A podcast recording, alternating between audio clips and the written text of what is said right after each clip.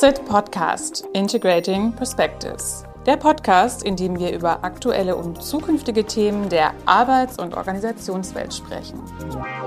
SIT Partners Integrating Perspectives. Ich äh, spreche heute mit Matthias Henkemeyer, Head of Project Management bei Avato Systems.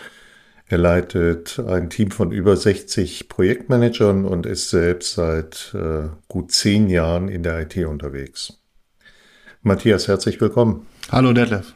Wir wollen heute über Change Management sprechen und ähm, als Einstiegsfrage wird mich aber zunächst mal interessieren, du bist seit über zehn Jahren in der IT unterwegs. Ähm, wofür schlägt denn dein Herz, wenn du auf diese zehn Jahre Arbeitserfahrung in diesem Umfeld guckst? Was sind die Dinge, die dich besonders reizen?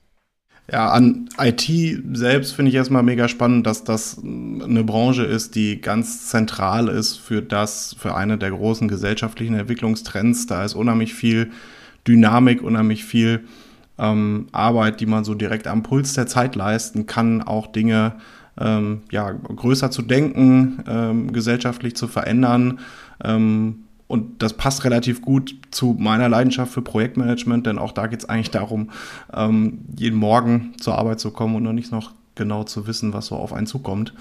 Ähm, das hat so mich immer geprägt und mich immer begeistert. Ähm, was jetzt noch mit dazu kommt, ist natürlich das Thema Change, also immer stärker auch zu schauen, wo geht man über eine technische Ebene hinaus und blickt auf größere Organisationsteile, größere Anwendergruppen, die mithilfe von IT, aber eben auch ähm, unterstützt durch IT so eine Phase von Wandel durchlaufen. Also wenn du gerade auf eure Projekte schaust, Thema digitale Transformation ist ja so ein wesentlicher Aspekt äh, in den Themen und Projekten, die ihr auch vorantreibt.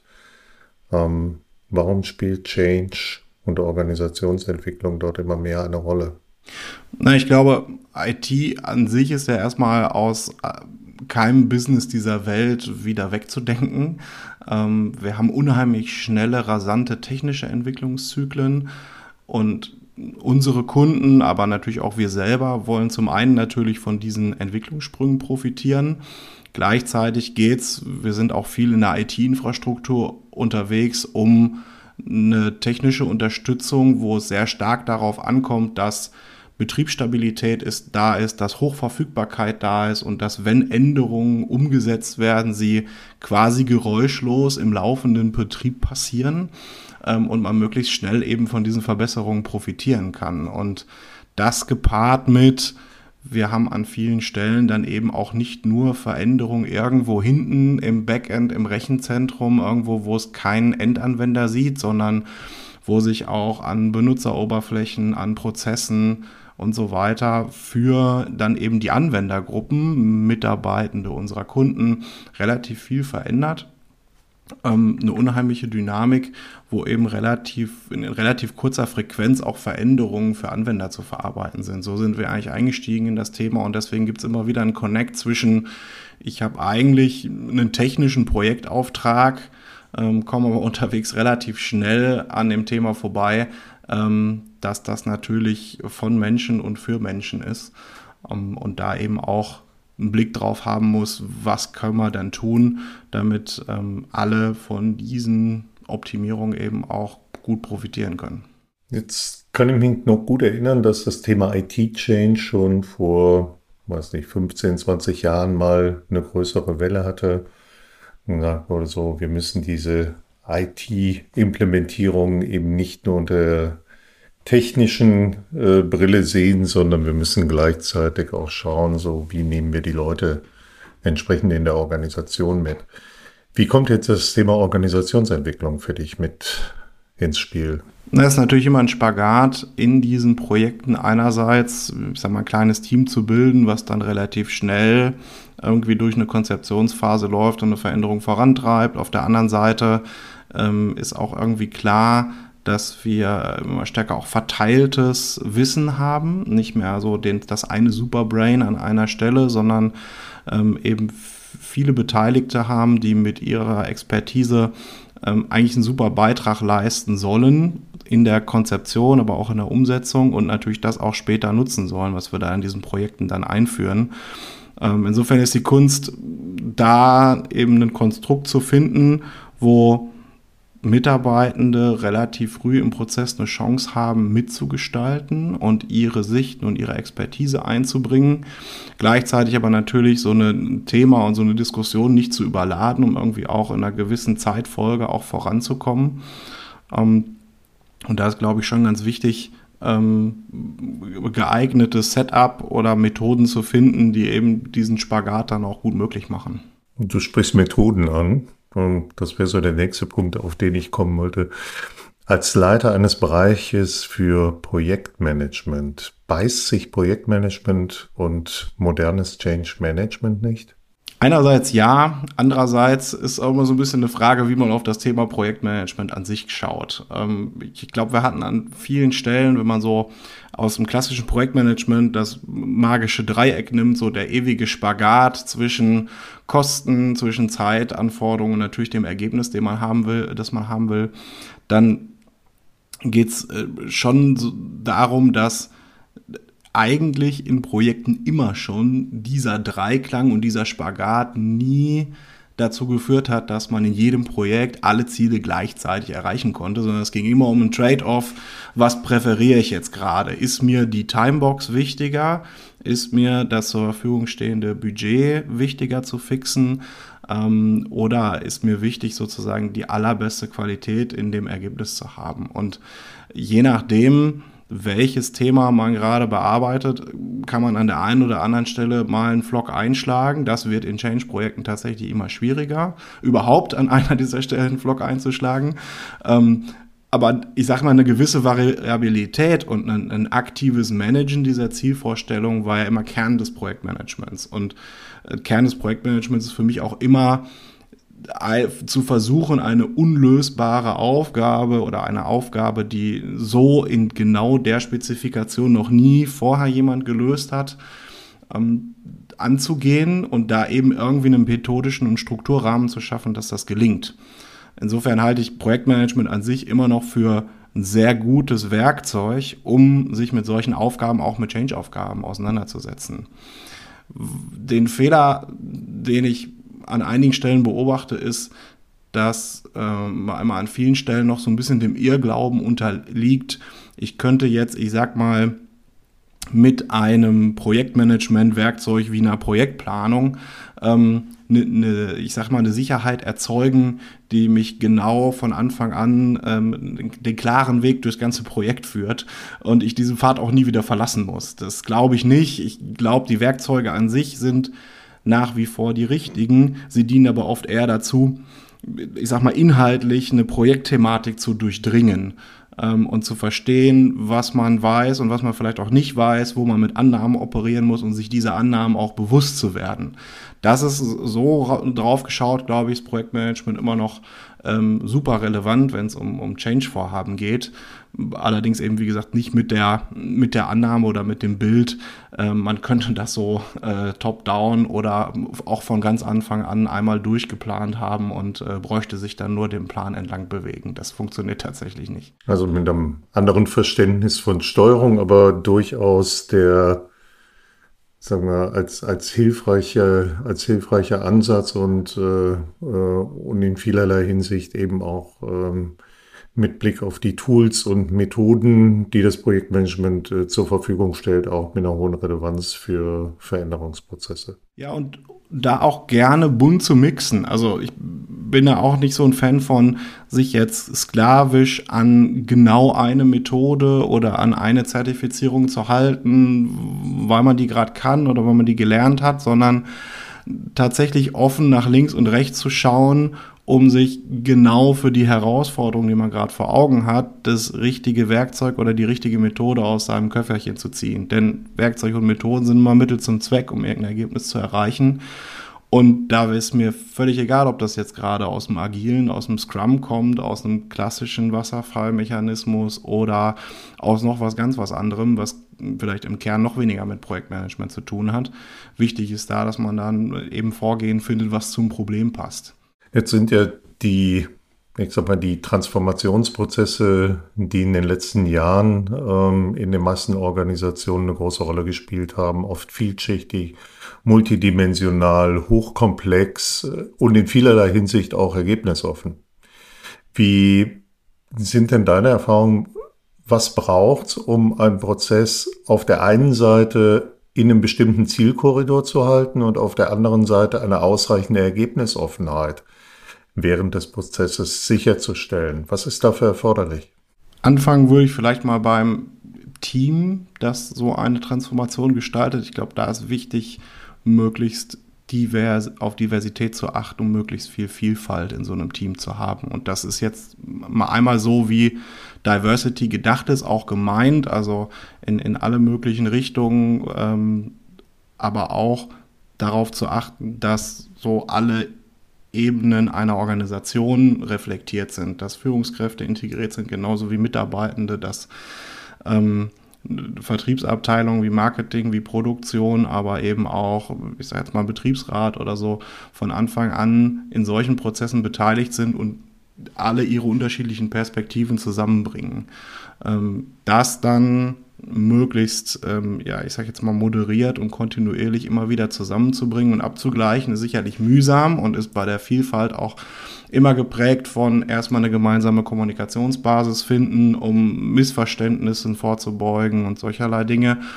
Ähm, aber ich glaube, das ist ganz zentral, um wirklich auch einen, für das jeweilige Anliegen oder für den jeweiligen Transformationsvorgang wirklich eine ähm, einen Weg zu finden, der genau auf das Unternehmen und genau auf die Organisation passt. Ähm, auch da finde ich es immer gut, sich natürlich, ich sage jetzt mal, Methoden oder, oder Systematiken, Frameworks zu bedienen von außen und sich davon inspirieren zu lassen und gleichzeitig immer zu schauen, wie passt das jetzt genau auf die Organisation und auf das, was ich eigentlich erreichen möchte. Ähm, und, und da durchaus offen zu sein, auch ähm, immer wieder äh, Ziele zu hinterfragen und zu sagen, ist das wirklich die Richtung oder haben wir schon klar, wo wir eigentlich hinwollen? Ähm, wenn nicht, ähm, auch da offene Diskussion äh, zuzulassen, Sicherheit dem Team auch zu geben, dass da alle Vorbehalte oder alle Sorgen, alle Nöte, Ängste auch offen auf den Tisch kommen. Und wenn es dann wieder an Projektmanagement-Techniken geht, ähm, tatsächlich iterativ vorzugehen. Also eher zu sagen, ich setze mir eine gewisse Timebox. Wir haben eine, eine, Art von Zielkorridor, wo wir uns ungefähr hin aufmachen wollen. Dann gehen wir ein paar Schritte, gehen dann in Retrospektive und reflektieren regelmäßig, wie weit sind wir auf dem Weg gekommen, was haben wir unterwegs gelernt und wie integrieren wir das wieder in die Gestaltung der nächsten Iteration. Also da tatsächlich ähm, Mut zu haben, sich auf den Weg zu machen und loszulaufen, nicht vorher alles sozusagen zu Ende diskutieren zu wollen ähm, und gleichzeitig dann aber auch nicht blind weiterlaufen, sondern immer zwischendurch auch wieder anzuhalten, zu reflektieren und die Erkenntnisse auch für die Planung des nächsten Schrittes dann wieder einzusetzen. Welche Rolle spielen in dem Kontext für dich ähm, Prototyping-Ansätze? Also konkret das Nachdenken darüber, auch unfertige Themen ähm, zu pilotieren in der Organisation und darüber Erfahrungen zu sammeln. Ist das etwas, was aus deiner Sicht grundsätzlich in jeden Veränderungsprozess reingehört oder gibt es auch Fälle, wo du sagen würdest, da wäre ich vorsichtig? Also ich habe noch keinen Prozess erlebt, wo das nicht geholfen hätte. Ähm, ich glaube nicht, dass es das einzige Vorgehen ist. Ich glaube, es braucht immer mehrere Perspektiven auch da im Sinne von ähm, durchaus gleich auch von Anfang an immer mitzudenken, und wie wäre das, wenn wir das aufs ganze Unternehmen skalieren und jetzt sozusagen nicht blind einfach nur rum zu experimentieren. Ich glaube, die Sicht gehört schon mit dazu. Und gleichzeitig ist meine Erfahrung auch, dass wir äh, gut daran tun, wirklich Dinge, die, also Erfahrungen, die andere Unternehmen gemacht haben oder Konzepte und Frameworks für moderne Organisationen immer auch auf die eigene Organisation konkret anwenden und dabei lernen, funktioniert das oder funktioniert das nicht. Ich glaube da nicht an so einen Blueprint, den man einfach über alle möglichen Organisationen legen kann. Ähm, und dann wird das schon, sondern jeder, jedes Unternehmen hat da so seine Besonderheiten aus unterschiedlichen Ecken. Und da ist, glaube ich, sehr wichtig, Experimente zuzulassen und Mitarbeitenden oder Transformationsteams eben auch den Raum zu geben, da Erfahrungen konkret im eigenen Unternehmensumfeld zu machen, die man dann nicht sofort eins zu eins übertragen muss, aber wo man eben mit den Learnings dann eben genau die Frage beantworten kann und jetzt mal groß gedacht, was müssten wir dann tun auf Basis dieser Learnings, um das Thema über die ganze Organisation zu skalieren. Das heißt, für dich ist Pilotierung an der Stelle auf der einen Seite eine, hm, eine Möglichkeit zu schauen, inwiefern ähm, ist der ist das jeweilige Thema, die Idee, der Ansatz geeignet, um ihn in der gesamten Organisation auszurollen und zum anderen aber auch um Erfahrungen darüber zu sammeln, wie passt das überhaupt bei uns rein? Ja, absolut. Also gerade bei Themen wie, wie Agilität oder so, da erlebe ich an, an einigen Stellen schon fast, ich sage jetzt mal religiöse Diskussionen, wo die eine Partei sagt, das muss es unbedingt sein, ohne es sozusagen nur noch mal genau zu begründen, weil die schon müde sind zu sagen, hm, Agilität ist irgendwie ein Thema, mit dem wir uns auseinandersetzen. Auf der anderen Seite sitzen Menschen, die sagen, hm, äh, glaube nie, dass das funktioniert ähm, und, und fühle ich mich überhaupt nicht mit wohl. Und um, um an so einem Thema irgendwie sinnvoll voranzukommen, hilft es, glaube ich, wirklich in einem klar abgegrenzten Bereich eine Pilotierung vorzunehmen, konkret in dem eigenen Kontext, um an beiden Ecken wieder stärker auch in eine Sachlichkeit und in eine wirklich objektive Bewertung zu kommen. Wo hilft uns das und wo hilft uns das nicht?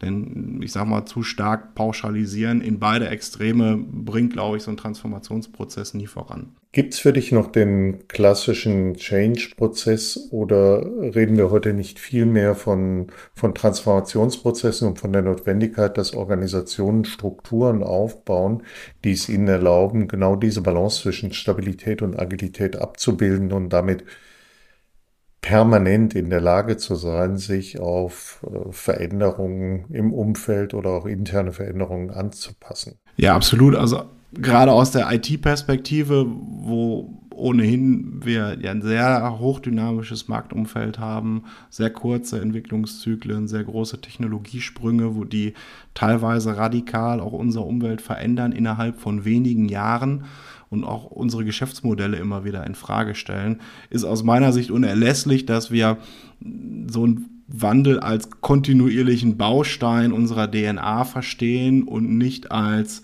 hier ist jetzt einmal ein Change-Vorhaben und dann ist Ruhe wieder für die nächsten 10 bis 15 Jahre, sondern das tatsächlich immer wieder mitzudenken und, und konsequent auch, ich sage jetzt mal von der Grundhaltung her, immer ein Stück in Bewegung zu bleiben. Das ist, glaube ich, das zu initiieren und diese Strukturen oder diese Entwicklungsstufe in der Organisation zu erreichen, das ist, glaube ich, mal ein initial etwas größeres Vorhaben. Und das sollte dann aber aus meiner Sicht auf die, genau dieses Ziel ausgerichtet sein, nämlich dann im Ziel Strukturen zu haben, die deutlich flexibler sind und eine, eine Kultur und eine Grundhaltung im Unternehmen zu haben, die, ich sag mal, einen anderen Level an Beweglichkeit etabliert hat, um danach dann eben nicht mehr mit diesem Bild von, ich mache jetzt alle paar Jahre größere Change-Projekte im eigenen Unternehmen, um mein Geschäftsmodell zu verändern, sondern bin eigentlich kontinuierlich in Bewegung ich glaube, der erste Schritt ist tatsächlich aber einer, den man noch wirklich in so einem, in so einer Art orchestrierten ähm, Change-Projekt oder Change-Transformationsmodus dann angehen muss. Vielen Dank, Matthias, für das spannende Gespräch und deine Zeit. Das hat sehr viel Spaß gemacht. Dankeschön. Tschüss. Das war eine Folge der Reihe SIT Practices. Und falls du den SIT Podcast noch nicht abonniert hast, mach es am besten jetzt. SIT Partners Integrating Perspectives